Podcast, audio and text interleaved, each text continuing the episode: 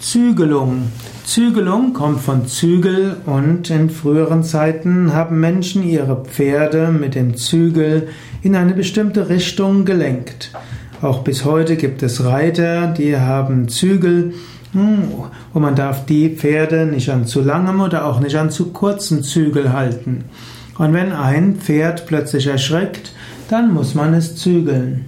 Aber heutzutage hm, ist noch wichtiger als die Zügelung von Pferden, ist die Zügelung des eigenen Temperamentes. So wie man Pferde zügelt und dann in eine gewisse Richtung bringt, okay, ob man das gut heißt, ist eine andere Frage, ob es okay ist, Tiere, Pferde 23 Stunden am Tag in einer kleinen Box zu halten, um sie dann eine Stunde irgendwo mit ihnen auszureiten. Da kann man unterschiedliche Ansichten haben.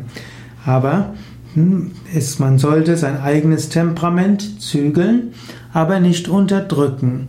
So wie ein hm, guter Reiter würde Pferde auf, sein Pferd auf gute Weise laufen lassen, die Talente des Pferdes nutzen.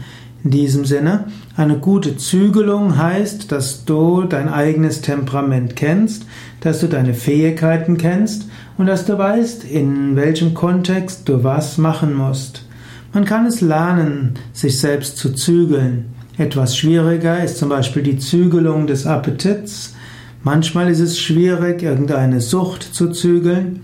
Manchmal muss man sehr geschickt vorgehen und es geht nicht mit Gewalt oder mit reiner Willenskraft.